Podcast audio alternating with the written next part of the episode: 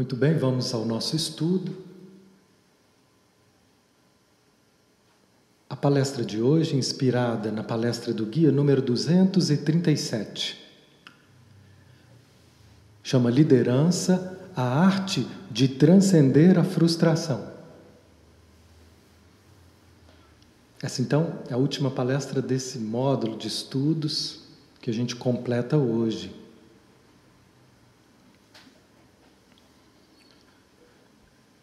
Eu dei o nome Qual o preço de ser um bom líder?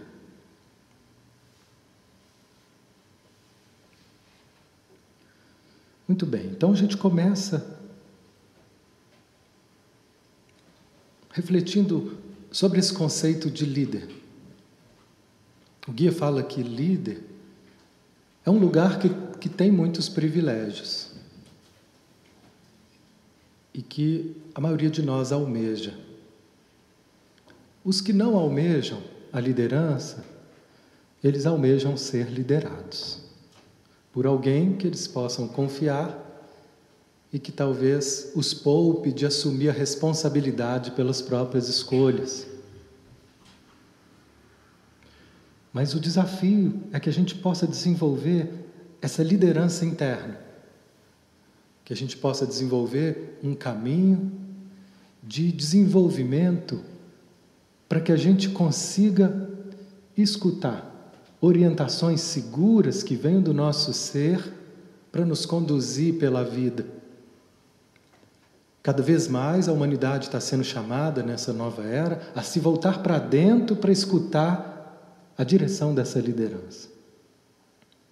Durante muito tempo se voltava para fora, buscando fora, externamente, nas vozes de líderes,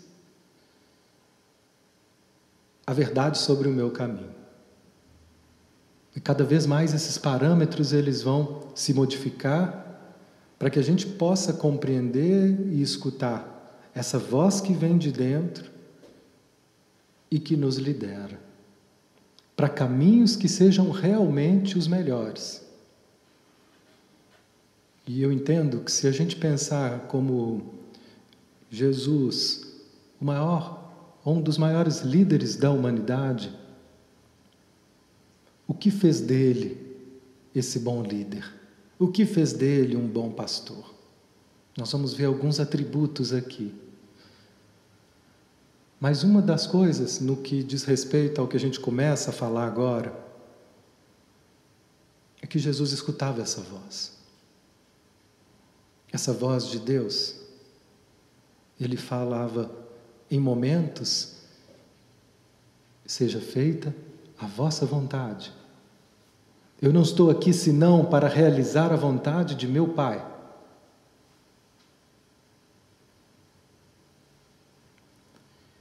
Então ele estava sob o comando do Pai. Essencialmente, o que ele veio fazer aqui é nos ajudar nessa reconexão com essa voz interna, com esse Pai em nós, com esse ser. O que é esse Pai? Né? Nós temos, como as crianças que a gente falou, como é difícil explicar para as crianças né? Deus, sem que elas formem uma imagem concreta, que vai ser sempre uma ilusão. E até para nós, se a gente for pensar na imagem que a gente possa ter de Deus, os conceitos que a gente possa ter de Deus são tão é tão abstrato, né? é tão vago e pode parecer tão distante, teórico. Se a gente não voltar para o caminho de sentir em nós esse Pai como a consciência suprema, como essa voz mais pura do ser a falar aqui. Aqui para esse ego, para essa mente, para essa personalidade que não tem a menor condição de entender com a razão que a gente é equipado, com o cérebro que a gente é equipado nesse ponto da humanidade, para poder alcançar. No livro dos Espíritos, em algum momento, os Espíritos perguntam a Kardec assim, sobre Deus. Explica sobre Deus. Não, desculpa. Kardec pergunta aos espíritos. Perguntas sobre Deus. Nos explica sobre Deus. E os espíritos falam: olha, vocês não têm condição de entender. A distância é a mesma dos animais para o homem, de uma formiga para um ser humano. É, é muito inconcebível, é muito imponderável. Então, que a gente não se perca né, em desgaste sobre isso, sobre conceitos e teorias a respeito. Que a gente possa, eu gosto desse trabalho, porque ele nos convida para dimensões mais práticas. De que o nosso ser real, ele já é divino. E o que nós precisamos fazer é aprender a escutá-lo a escutar esse Deus em nós. Mas se nós não escutamos, é porque nós estamos ainda muito bloqueados por conflitos, por exigências, por idealizações da personalidade, por valores de aparência, que nos impedem de dar esse acesso livre a essa voz e sermos comandados por ela, certos de que elas têm sempre, essa voz interna, tem sempre o caminho da nossa realização. A ponto do Cristo não questionar. Ele escutou que a voz pedia a ele para ir para aquele sacrifício, para se entregar daquela forma, e ele foi.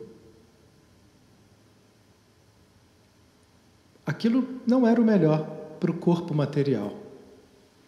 Aquilo não era o melhor para os valores do mundo, porque era perder aos olhos do mundo, mas aos olhos do Espírito era a vitória suprema.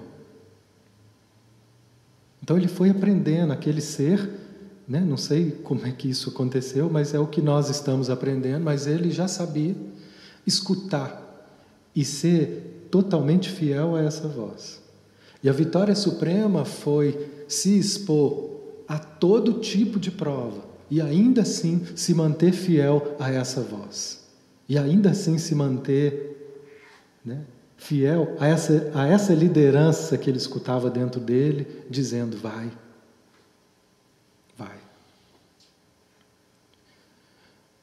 E assim como todos os mestres que fizeram algo de grande valor para a humanidade, foram guiados por essa força interna. Então, cada vez mais nós vamos nos tornando sensíveis a isso, cada vez mais nós vamos aprendendo a, nos, a escutar, que é o primeiro passo, e a nos entregarmos com confiança a essas direções. Porque às vezes a gente escuta, mas ainda não tem segurança, ainda não tem confiança para poder fazer essa entrega. Os medos falam mais altos. Né? E o que os outros vão pensar se eu fizer isso? Será que eu vou perder? Né? Então, nós vamos vencendo todas essas inseguranças para que então uma firmeza maior possa ir sendo conquistada e então eu dar vazão à, à força do Espírito a voz dessa grande alma a, a falar por nós. Eu recortei esse primeiro texto, esse primeiro trecho da palestra do guia, dizendo: Meus amados amigos, eu os saúdo com as bênçãos divinas e falo com vocês com a maior alegria, por mais uma vez estar ajudando-os em seus esforços por alcançar a segurança, a paz e o êxtase de seu eu mais profundo. Olha o que nós estamos falando. A segurança, todo o esforço desse trabalho do Petork, todo o esforço desse trabalho de autoconhecimento, da gente ir identificando essas vozes que são vozes da resistência, vozes que, que nos fazem é, entrar em oposição com essa voz divina.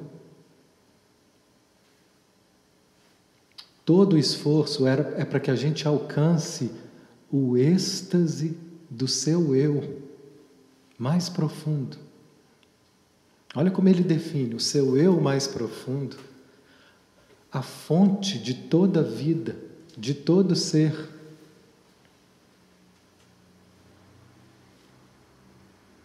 Hoje eu vi uma, uma frase de um, de um sábio indiano que chama Ramana Maharishi, e ele diz assim: é,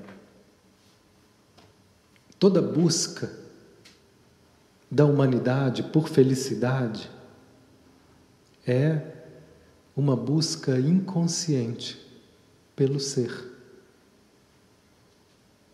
No fundo, é esse ser que nós estamos buscando. Que talvez Jesus tenha chamado de Pai, né? que é o ser maior, é a autoridade maior em nós. Todo o trabalho de autoconhecimento, então, é para nos levar para o nosso eu real. No encontro com esse eu real, eu vou ter segurança, vão acabar as dúvidas. No encontro com esse eu real, eu vou estar vivendo o êxtase, o êxtase da simplicidade de ser eu mesmo, sem medo. Imagina o que é viver sem medo. Em paz. Ele continua: fomos reunidos aqui com esse grande propósito de trazer uma força vibratória nova e uma nova unidade de consciência a esse domínio da matéria e da dualidade. Esses são os esforços dos mestres, esses são os esforços dos espíritos de luz que vêm falando através de médiuns, esses são os esforços de toda de toda uma, uma equipe que vem coordenando a, a transição, a evolução, o despertar da consciência nesse planeta. Os esforços de trazer cada vez mais novas for forças vibratórias, para que a gente possa então alcançar olhares mais profundos. Nós temos várias, vários níveis de consciência. Olhando do nível da consciência do ego, da personalidade, é desesperadora a ideia de perder o nosso corpo. Olhando no nível do espírito, isso é só uma roupa de carne a mais que meu espírito está vestindo temporariamente. Então, dependendo de onde a gente olha, tudo vai ficando, os nossos problemas vão parecendo ridículos. O guia fala, a gente, como espírito, a gente olha para vocês e quando a gente aproxima do planeta de vocês, o que a gente sente assim é um clamor desesperado por atenção por serem amados. É o que mais rege. A sensação que eu tive quando ele fala isso é que ele se aproxima de um grande berçário, né? uma grande creche espiritual. De crianças brincando com arminhas, brincando de, de matar, matando, achando que estão morrendo, achando que estão matando, achando que estão ganhando, amontoando fortunas e eles olhando, falando: gente, olha que ridículo. Ele acha que está ganhando, ele acha que está que tá tendo vantagem, só porque ela lesou um tanto de gente, acumulou um patrimônio enorme. Meu Deus, quanta ilusão. Porque ele acha que assim ele vai, vai ser alguém mais reconhecido, mais importante, que ele está ganhando. Olhando desse lugar é tudo muito pequeno. Então, quando a gente aumenta a nossa vibração, o nosso olhar vai ganhando novas compreensões. E esse é o propósito da oração. Esse é o propósito das meditações. A oração serve para que a gente possa aumentar nossas vibrações. Não é para que Deus nos escute, não, gente. A gente não precisa lembrar Deus das nossas dificuldades. É para a gente aumentar a nossa vibração e poder ver as coisas com os olhos dele, ver as coisas com olhos mais. Né? É estar tá buscando conexão para que o nosso olhar possa ver saídas onde eu não vejo. Tem gente que acha um absurdo falar que Deus é imparcial. Né? Que quer que Deus jogue no time dele. E aí, quando meu time ganha, eu falo obrigado, Senhor. E quando meu time perde, eu me sinto abandonado. Deus está me punindo, eu devo ter feito alguma coisa de errado, porque Ele não me salvou dessa dificuldade. Então, essa é a nossa infantilidade, que é viver nessa dualidade. É isso que o guia e os mestres vêm nos ajudar a transcender, a sair dessa dualidade, né, de achar que a gente tem preso nesse certo de errado, que a gente tem que ser bom para não ser mal, né? toda essa confusão que existe aqui. Então existe todo um esforço para favorecer essa transcendência. Ele continua aqui: a realidade mais positiva e criativa que vocês de fato são poderá e irá emergir quando vocês se dedicarem à tarefa de se manterem totalmente abertos, sem defesas.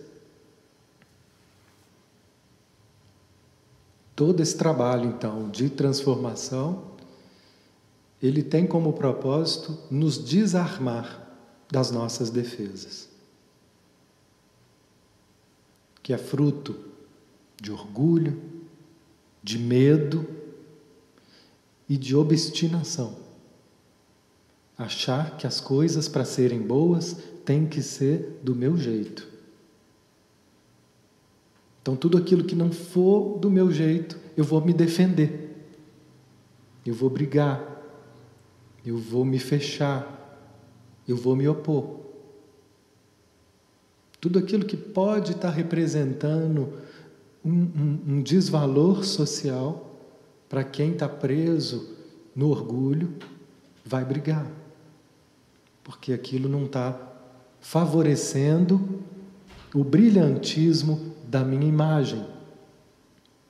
E tudo aquilo que me assustar, tudo aquilo que representar o desconhecido, pode, a gente pode erguer defesas para lidar então com os medos.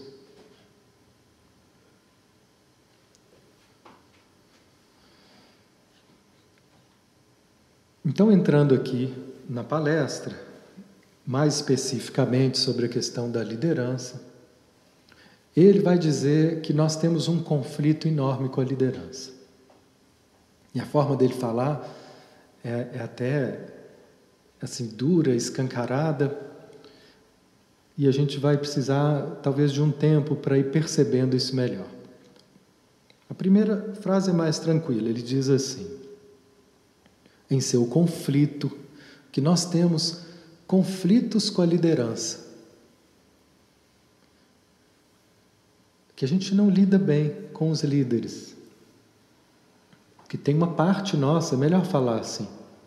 Fica, acho que fica mais confortável. Vou usar aqui. O Gendlin gosta muito desse recurso, né? Uma parte. Se eu falar, vocês brigam com os líderes, eu posso falar, eu não. Ou se eu assumir que eu brigo, mas se você perceber, não é sempre. Não é com todos. Então a gente trabalha de uma forma mais confortável com essa ideia.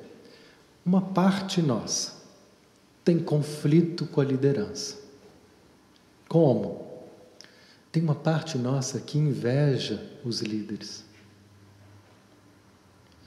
e que entram em competição com eles. Conseguem reconhecer isso de alguma forma? Então, olha, esse é o primeiro ponto que ele nos ajuda a perceber. Que esses conflitos às vezes eles são claros, mas às vezes eles são assim bem disfarçados, que a gente começa a arrumar motivos para criticar algumas pessoas. Elas estão fazendo um trabalho, mas tem um ponto lá que não está legal. Vai ter sempre um ponto. Tem sempre um ponto. E aí ela pega aquele ponto e fala: Fulano, é, mas tem um ponto ali. E fica presa naquele ponto. Isso é um tipo de competitividade, uma tentativa de diminuí-lo, porque no fundo existe uma inveja de que esse líder está conseguindo ocupar um lugar que ainda não me foi possível. Então ele fala que quando isso acontece, nós estamos reativando os nossos conflitos com a autoridade. Ou seja, os líderes vão estar refletindo os velhos problemas com os nossos pais. E qual é o problema com a autoridade quando a gente é criança com os nossos pais? Os nossos pais, aqueles sacanas, quando eu era bem pequeno, eles me privaram de fazer tudo o que eu queria. Olha que absurdo, gente. Eu queria, mas eles não deixavam. Falavam não para mim. Eu insistia, minha mãe às vezes ainda conseguia dobrar ela, mas quando vinha o meu pai e falava não, olha, aquilo ali era tido como hostilidade estava privando a minha liberdade. É assim que é sentido pela criança num primeiro momento, a ponto de chegar até a concluir: ele não gosta de mim. Ela não gosta de mim. Os limites né, são sentidos de uma forma muito dolorosa. E aqui, com a liderança, nós vamos estar reproduzindo isso. Quando a gente vê um líder, é como se essa imagem tivesse ali sendo projetada, e ele diz então que uma, uma parte nossa, vamos continuar por esse caminho, pode sentir que eles estão querendo nos privar do que é nosso, ou que eles estão nos punindo de alguma forma. Então eu comecei a refletir como é é pesado o lugar dos líderes. Todos, se a gente pensar aqui, né, vários líderes que a gente tem, principalmente aqui no campo da espiritualidade, onde a gente reflete mais, eles são alvos de todas as projeções. Por um lado, como são amados, né? Vamos lá ver quantos seguidores que tem um, um padre Fábio, padre Marcelo, próprio Divaldo, tantos outros líderes religiosos, mas eles também são muito odiados. Neles são projetadas todas essas esses conflitos né? E qualquer qualquer desvio, aquilo ali ganha uma proporção enorme. E mesmo se não tiver, vai ter projeção.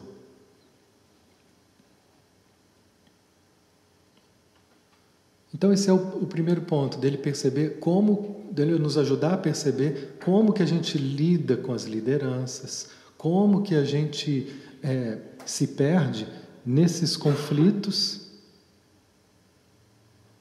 e acaba é, nos afastando e pondo a perder talvez relações que poderiam nos contribuir muito mais para nós.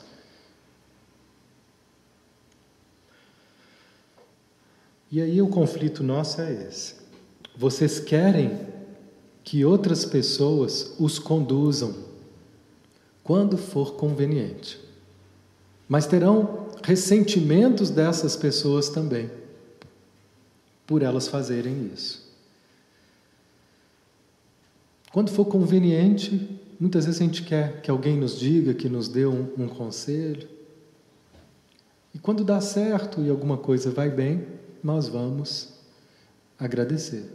Mas quando isso não dá certo, nós vamos trazer todo o ressentimento. E até porque o mérito passa a ser do outro e a culpa passa a ser do outro. Só isso também já gera um ressentimento.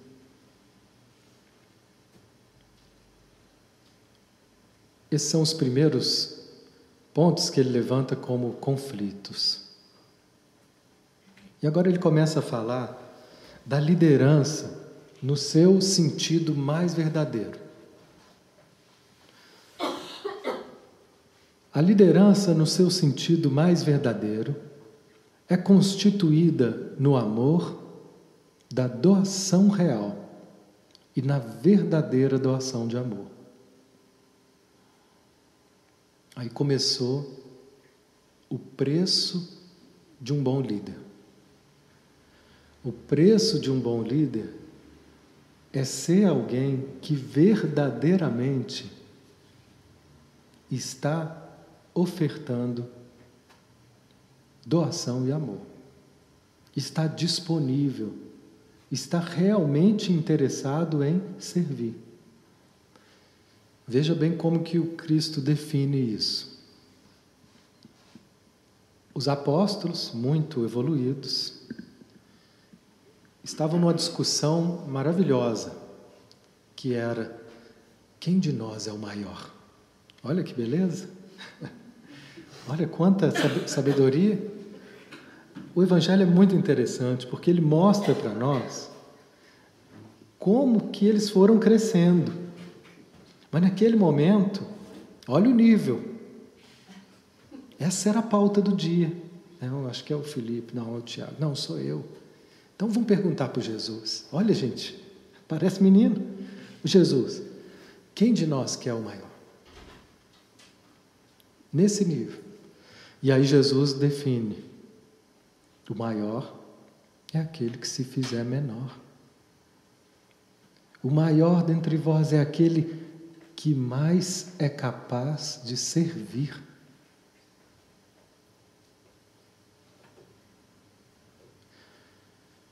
Ainda teve uma lá que a mãe de um deles, acho que a mãe de Tiago, que veio pedir para Jesus para ver se ele podia sentar do lado direito dele pedir privilégio. E aí vem um atributo, um outro atributo do bom líder, é ser imparcial. Se fosse um líder aqui, ele ia falar: Não, peraí, vamos conversar aqui no cantinho de quanto nós estamos falando. Para o Tiago sentar aqui do meu lado. vamos estudar suas, seus bens, suas posses. Mas um bom líder, ele é imparcial. E a resposta de Jesus foi assim: vai ficar do meu lado aquele que for capaz de tomar do meu cálice, que beber da mesma prova que eu. Né? Então, a liderança, o que, que é ser maior? É quem é o líder. Entre nós, depois de você, quem é o líder? É aquele que mais for capaz de servir, que mais for capaz de se doar. Então, veja como é distorcida a nossa ideia de líder. A nossa ideia de líder é aquele que é servido, né? aquele que tem vantagens, aquele que tem benefícios. A gente quer a liderança para ter os seus privilégios. Porque um líder ele, ele tem né, uma voz mais ativa, ele pode ser atendido. Imagina um líder desse, alguém. Vamos supor que o Padre Fábio precisa de uma TV nova na casa dele. É só ele postar lá, gente, precisando de uma TV nova. Quantas centenas de TVs chegariam na casa dele? Imagina. A liderança tem poder para usar de várias formas. E tem lideranças que eles têm poder para usar de uma forma, porque eles alcançaram uma liderança distorcida, né? eles foram alcançando lideranças nesse sentido, de favores, trocas de favores, rabos presos, chantagens, né? comprando pessoas e assim foram conquistando cargos de poder. E hoje estão aí a, a liderar estados, liderar pessoas, mas de uma forma totalmente distorcida. Aqui nós estamos falando do bom líder, o, o verdadeiro valor de um líder. E aí ele continua. Já que o, o, a liderança, no sentido verdadeiro, é doação real, ele descreve doação. É um ato muito simples, que inclui tanto o pensamento quanto a intencionalidade por trás dele. Na verdadeira doação, você afirma, entre aspas, quero ser um instrumento da realidade divina para enriquecer o mundo exterior, através da divindade que deseja manifestar-se por meu intermédio. Quero fazê-lo não para o engrandecimento do meu ego e nem para levar qualquer outra vantagem. Então, esse é o, o mantra, esse é, essa é a oração de quem quer desenvolver a capacidade de doação amorosa. E ele fala assim: ah, isso não é para quem quer não necessariamente precisa ser um líder famoso, reconhecido, às vezes é um líder silencioso. Né? Tem pessoas que eles alcançaram essa liderança aqui dentro deles. É um lugar aqui interno, que ele pode ou não ter uma representatividade. Tem pessoas que a gente conhece fala: Meu Deus, como é que essa pessoa não é famosa? Como é que essa pessoa está aqui escondida? Muitos sábios, é, na Índia isso era muito, muito mais comum, mas aqui também, muitas pessoas que ficam recolhidas, reclusas, quase anônimas. Eu tenho uma amiga que é assim, quando ela abre a boca, assim, as palavras dela têm uma delicadeza, uma. Eu, eu fico tão atento a cada palavra dela, vem de um lugar tão sábio, mas ela não tem essa disponibilidade de trabalho com o grande público. O trabalho dela é silencioso, é um trabalho de abelhinha,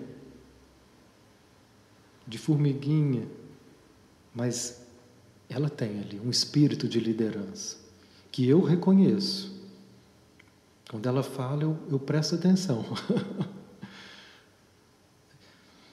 então, com essa frase, com essa oração, quero ser um instrumento da realidade divina para enriquecer, para colaborar com o mundo. Eu quero dar espaço para a divindade se manifestar através de mim. Eu estou me colocando a serviço. Eu estou fazendo, me fazendo menor nos interesses do ego e da personalidade, para me colocar mais disponíveis, disponível para atender os interesses do ser. Que pode ser ficar quietinho ali fazendo uma coisa, ou pode ser fazendo algo maior. Eu não sei. A gente não, não sabe. Cada um vai ter que escutar em si para ver.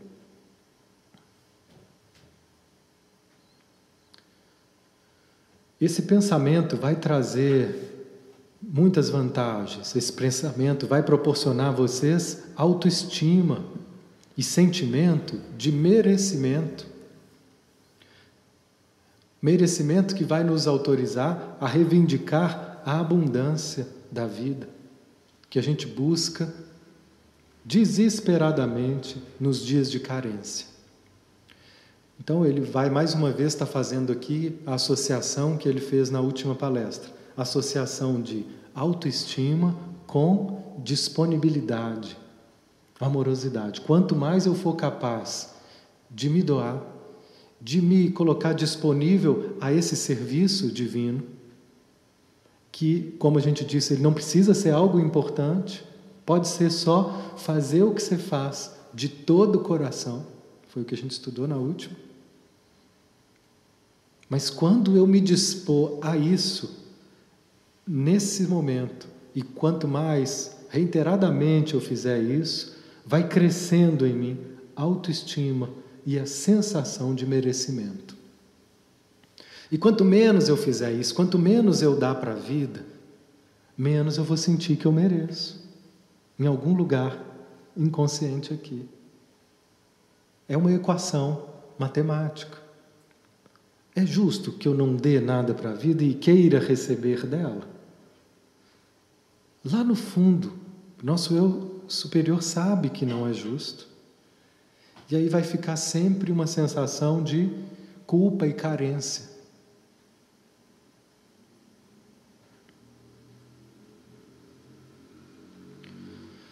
E aqui sim, a capacidade de ser imparcial e objetivo. Vocês se recusam a colocar em questão seu interesse pessoal e seus desejos construindo justificativas para mantê-los. Então, os líderes na distorção, eles estão sempre fazendo algo para ter alguma vantagem, para ter um benefício, para poder atender aos seus desejos. Vê se era o desejo de Jesus morrer naquela cruz. Tanto não era que ele chegou a pedir, a tentar negociar com o pai: Pai, se for possível, livra de mim esse cálice. Mas se não for, se for essa realmente a, o propósito, a necessidade, eu vou cumprir que vai ser feita a sua vontade e não a minha. Mas quando a gente está cego, palavras do guia, pelos nossos interesses e pela ideia de que eu estou certo e que tem que ser do meu jeito, quando a gente está cego pelos nossos ressentimentos, achando que a vida me deve, porque me faltou lá atrás, aí eu começo a achar que a vida tem que me recompensar. Quantas pessoas já escutei com essa dinâmica inconsciente de achar que a vida está devendo a eles, porque eles não tiveram algo lá na infância, porque eles foram privados.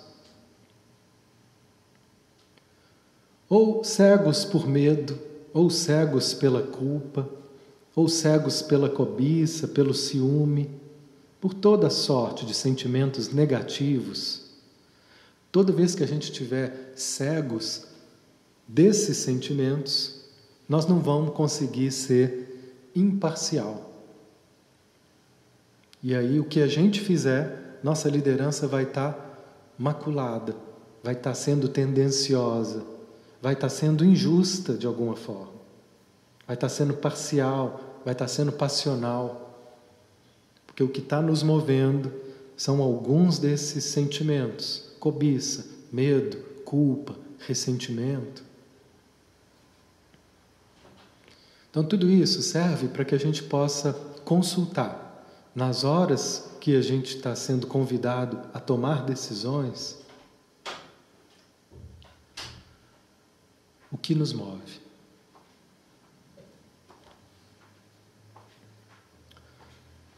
Porque a liderança, para a gente ser líder até na nossa própria vida, vamos falar assim, como que ele define liderança?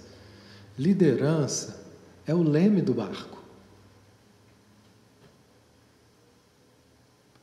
É esse espírito de liderança é que vai ser o leme para dizer é para cá.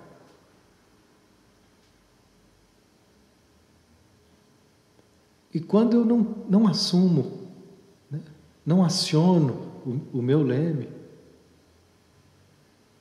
eu vou ter que perguntar para alguém para onde que eu vou. que eu tenho que fazer. Ou então não vou para lugar nenhum e fico ali, à deriva. E quando então esse, essa força, né, esse impulso de liderança, ele vem me ajudar a fazer escolhas e colocar o leme nas direções. E o que nós estamos aprendendo é escutar. Em psicoterapia hoje, nós estamos vendo que o corpo e as sensações corporais podem ser uma liderança. Às vezes mais confiável do que a nossa racionalidade. Eu pergunto uma pessoa: Como você está? Ela responde: Tudo bem. Está tudo bem. A semana foi ótima. Estou super tranquilo. E eu não estou mais né, sentindo nenhum problema.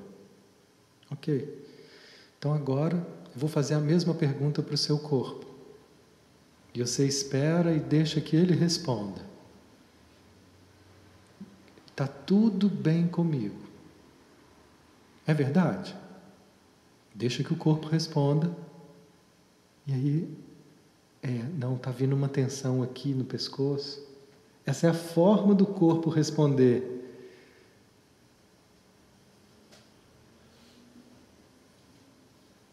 Eu lembro de um caso que foi um caso muito engraçado, inesquecível, nesse sentido. Caso difícil, às vezes, quando a mãe chega querendo que você conserte a filha e a filha não quer ser consertada, porque ela acha que quem precisa de conserto é a mãe. Esses são os casos né, difíceis da gente trabalhar em psicoterapia. E chegou um assim, e eu sabia de alguns casos dessa relação e era terrível, elas estavam assim se, se pegando de todas as formas. E, e, e de um jeito assim, quebrando a casa, era um trem bem, uma confusão danada. E aí essa menina veio, a gente, adolescente veio, a gente foi conversar, e ela chega e, né, mascando um chiclete, não, está tudo bem comigo.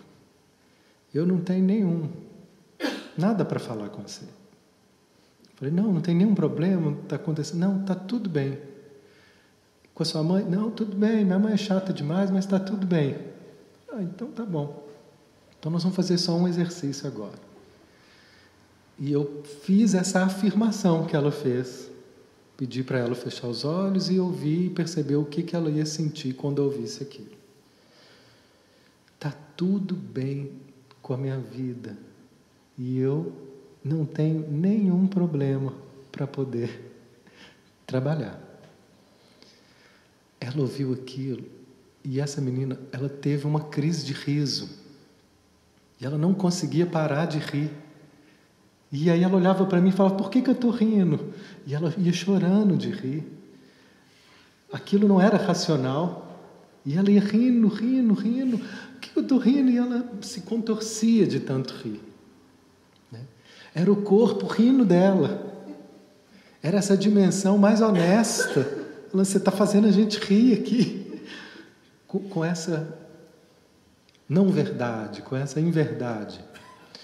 Então, às vezes, a nossa racionalidade, ela não tem informação suficiente, porque é tanta negação, é tanta distância, para poder nos guiar de uma forma segura. Nós vamos aprendendo a consultar outros níveis para que eles nos guiem. E o corpo, as suas sensações, elas podem nos ajudar muito nessa, nessa descoberta, nessas orientações, nessas direções, quando a gente vai aprendendo a ouvi-los. Aqui outra qualidade do bom líder e outra grande dificuldade de quem se dispõe a trabalhar como líder, a, a ter esse lugar. Uma qualidade da liderança é a disposição para se expor a críticas. Como isso pode ser difícil, né?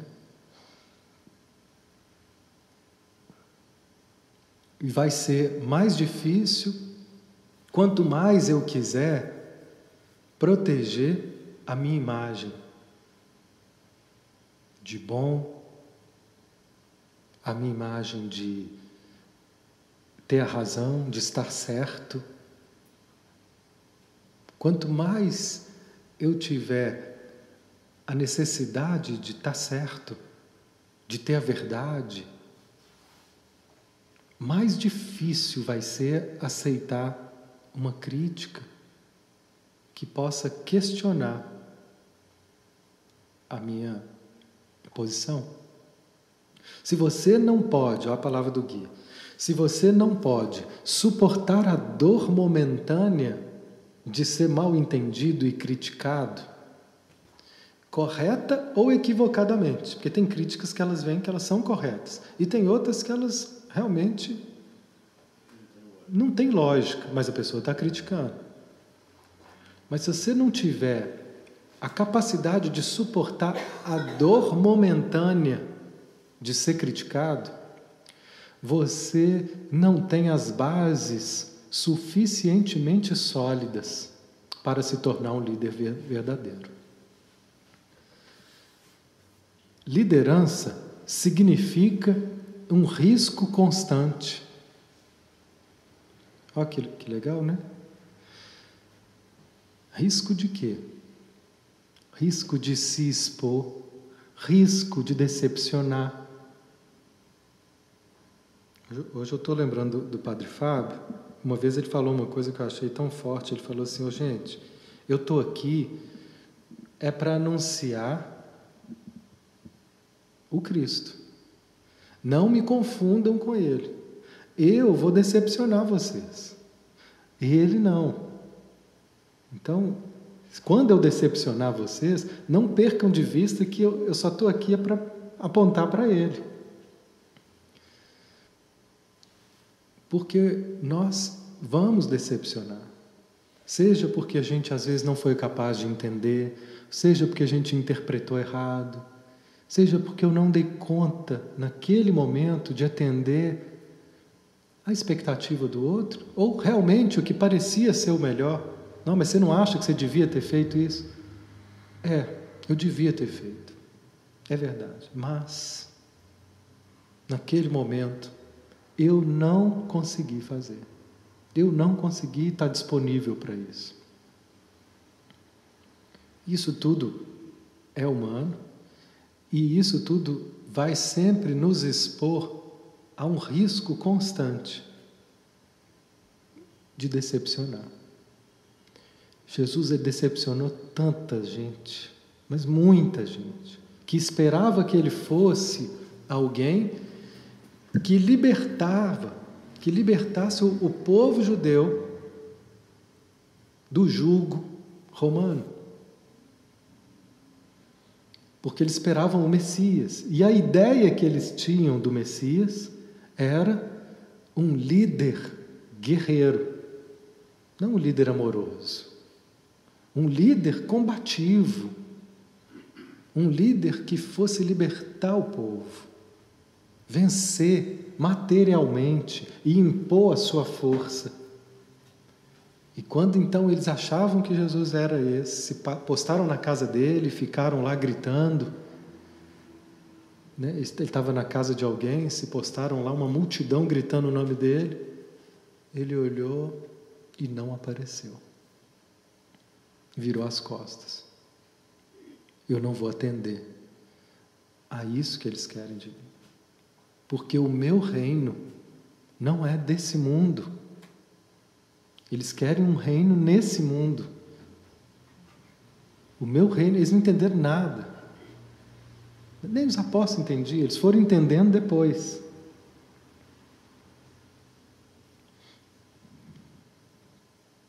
Então foi uma grande decepção. E geralmente é assim: se aqui né, um líder ele começa a se destacar e de alguma forma ele não serve ao sistema, ele vai ser atacado. Vai ser atacado com força. E eu digo aí ao sistema humano, político, que vai ou ser atacado ou ele pode querer ser usado por forças políticas que querem aproveitar das falas dele para ganhar vantagens, que é uma outra forma de ser atacado, de ser de criar situações que vão levá-lo a um embaraço, ou forças que são espirituais. Porque nós estamos também num sistema, né? o sistema não é só o sistema político e material, mas um sistema também espiritual que não tem a intenção, que não tem a intenção de ver a, a luz se fazer presente. E que todo aquele verdadeiro trabalhador que se coloca honestamente, sinceramente, devotado ao serviço, ele também vai incomodar, mesmo que seja silenciosamente, num trabalho que não vai ter nenhum destaque de mídia, mas se realmente ele estiver colaborando para a libertação de outras consciências, para o auxílio, ele vai despertar retaliações desse mundo denso, dessas forças de resistência, e isso vai ser sentido de várias formas. Vide a história de Padre Pio.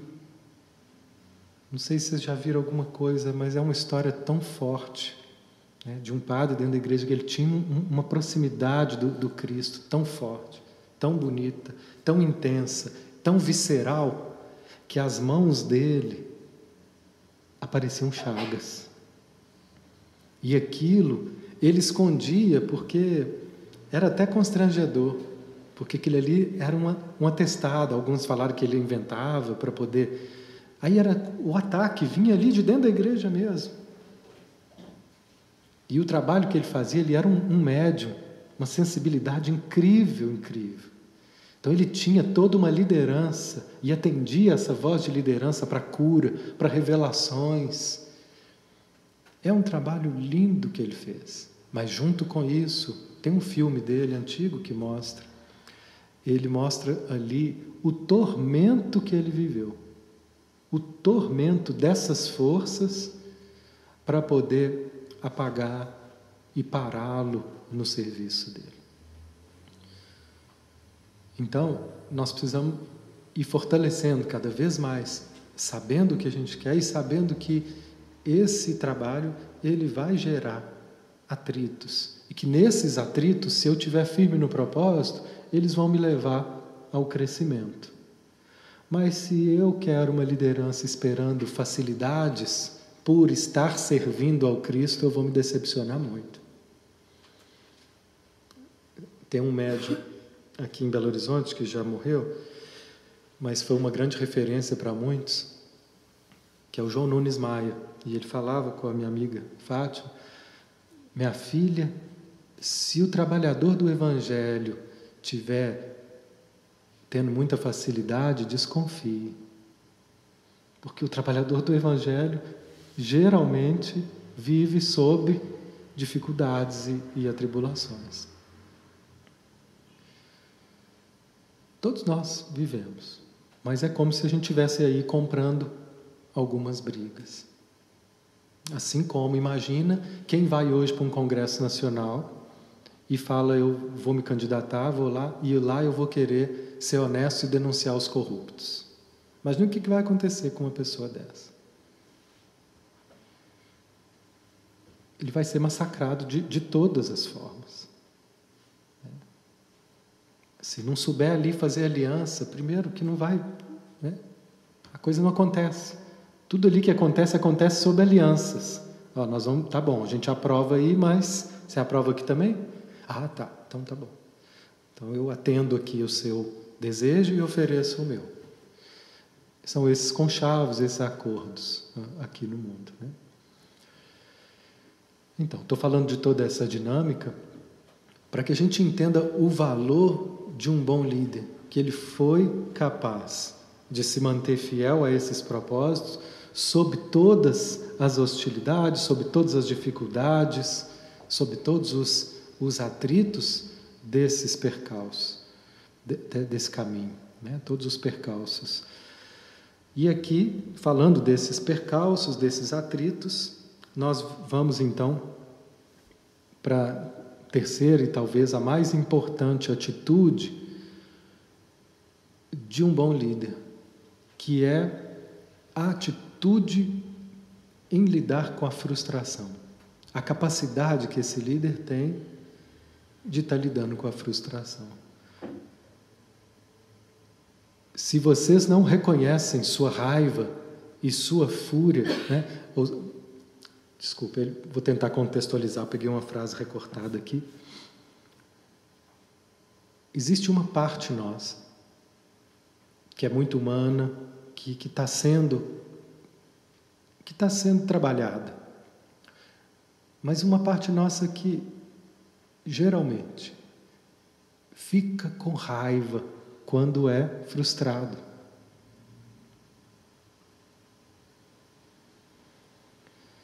Às vezes, coisas que parecem grandes, pequenas, mas é essa reação, ela é muito humana. Tem gente que pode se condenar por isso, e o que ele está dizendo é o seguinte: percebam, o pior é quando vocês não percebem essa raiva e essa fúria diante das frustrações.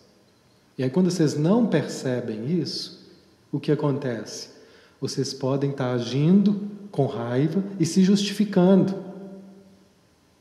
E aí, quando eu vejo eu estou criticando, eu estou matando o outro com as palavras, eu estou tirando ele da minha vida ou eu estou denegrindo, porque eu estou reagindo sob o impulso da raiva de ter sido frustrado. Então, reconhecer essa raiva não significa que eu vou operar com ela. Significa que eu estou reconhecendo, agora eu estou com muita raiva, espera um pouco aqui, deixa a coisa se, né, se aquietar aqui, para depois eu tomar uma atitude. E seja né? Uma coisa simples, outro dia aconteceu uma coisa terrível comigo. E eu até foi difícil, mas eu pedi um sanduíche, gente. Era um cheeseburger. E quando ele chegou, eu abri, ele estava sem queijo. Gente, eu comecei a tremer. Como é que aquilo era possível? Um cheeseburger sem queijo. Vocês imaginam como é que eu fiquei? Minha roupa começou a rasgar assim, fui ficando verde, crescendo de tamanho. Foi muito difícil. E o meu impulso imediato era ligar: o que, que é isso? O que está acontecendo? Eu esperei um pouco para ligar, para conversar, para entender o que, que, que era aquilo. Falha na Matrix. Alguma coisa fale no programa, não, isso não podia acontecer. Muita frustração. E eu com fome, esperando, chegou aquele. Enfim, seja uma coisa séria dessa ou coisas mais simples, a gente pode viver né, muita frustração. Então que a gente perceba, e quando eu percebo, né, eu lembro que minha esposa olhou e falou assim: olha o seu tom de voz. Você está muito alterado. Gente, um taurino com fome é uma coisa né, intensa. E nesse momento eu vi a alteração e fui percebendo. E ao perceber, eu fui modulando. Né, aos poucos, demorou um pouquinho, mas eu fui voltando. E assim outras coisas. Às vezes uma pessoa que te dá um cano, às vezes um, um alguma situação que, que te acontece, você perde um, um dinheiro, né? são várias frustrações. Às vezes você tem todo um projeto para dar certo e a coisa não desenvolve. O guia continua dizendo assim: qual tipo de abordagem seria frutífera com relação à frustração e poderia levar à sua transcendência? Né? O que, que poderia nos ajudar a transcender essa frustração? Aí ele fala, que eu gostei dessa frase: quando eu falo de transcendência, eu não quero dizer uma falsa transcendência,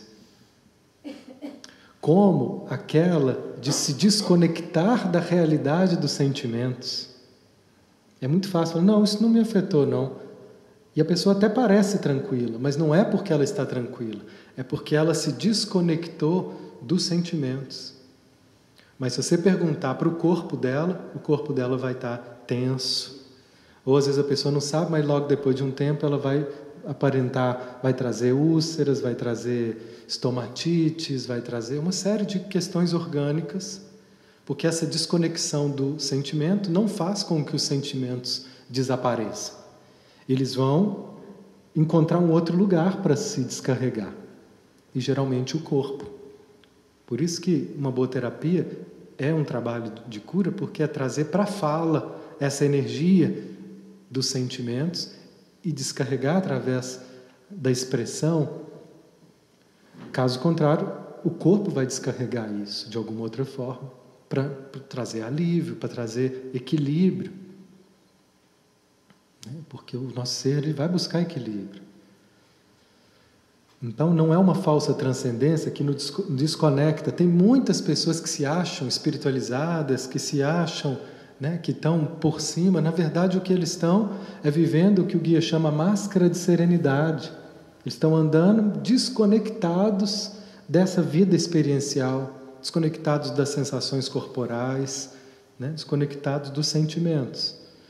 De tal forma que você simplesmente não sabe o quanto está tenso, ansioso e cheio de desejos. Então não é a falsa transcendência de negar seus sentimentos de frustração e fingir que não ligam no nível da máscara. Vocês vão aprender a deixar de temer a frustração. Vocês vão encontrar instrumentos e capacidade e recursos para lidar com a frustração. É saber que a gente é capaz de suportar. Tem uma frase, acho que é essa aqui.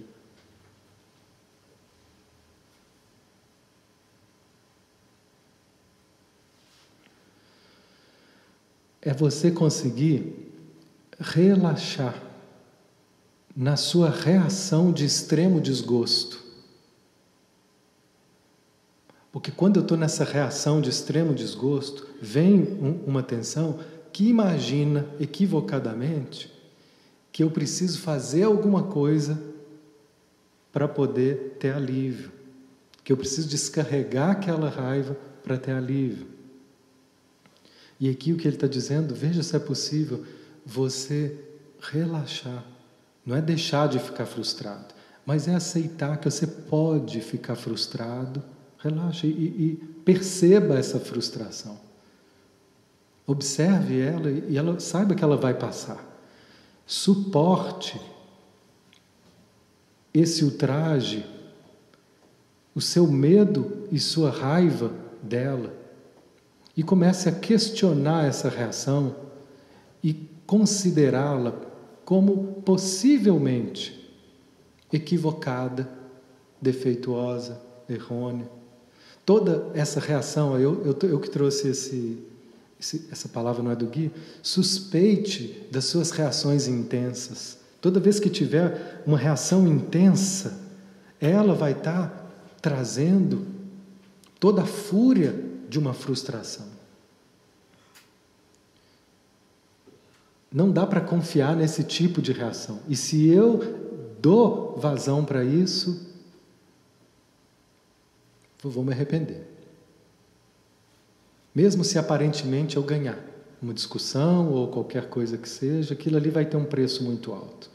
Então, dessa forma, se eu conseguir desconfiar dessas reações e relaxar, dando um passo para trás, eu posso então abrir espaço para outras faculdades. Aí vem às vezes um pensamento e fala: oh, calma, escuta a pessoa. Aí a pessoa atendente falou: oh, Mateus, eu te mandei o sanduíche sem queijo, porque você pediu. Você marcou a opção lá: queijo cheddar, queijo prato ou sem queijo. Você marcou sem queijo. Eu? Aí mandou o print para mim. Mesmo assim, aí, mesmo assim ainda precisa de um tempo, né, para ir voltando ao normal, para parar de tremer.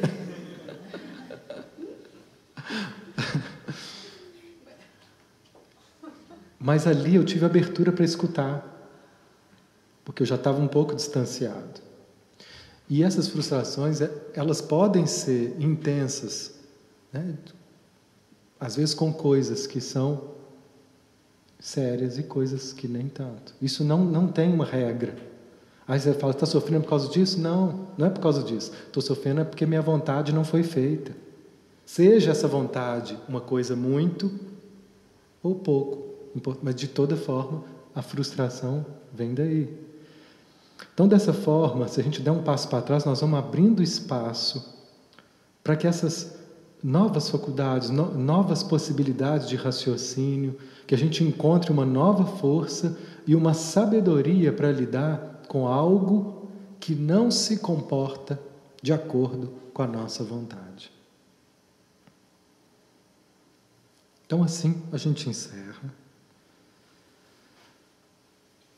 abrindo espaço e colocando essa intenção de abrir espaço na nossa vida para que eu seja guiado pelos caminhos do Espírito, por caminhos que podem, para o nosso bem, contrariar a nossa vontade. Que eu possa desenvolver abertura e sabedoria para aprender a ficar com essa direção, com essa liderança espiritual e abrir mão da liderança da personalidade. Uma boa noite.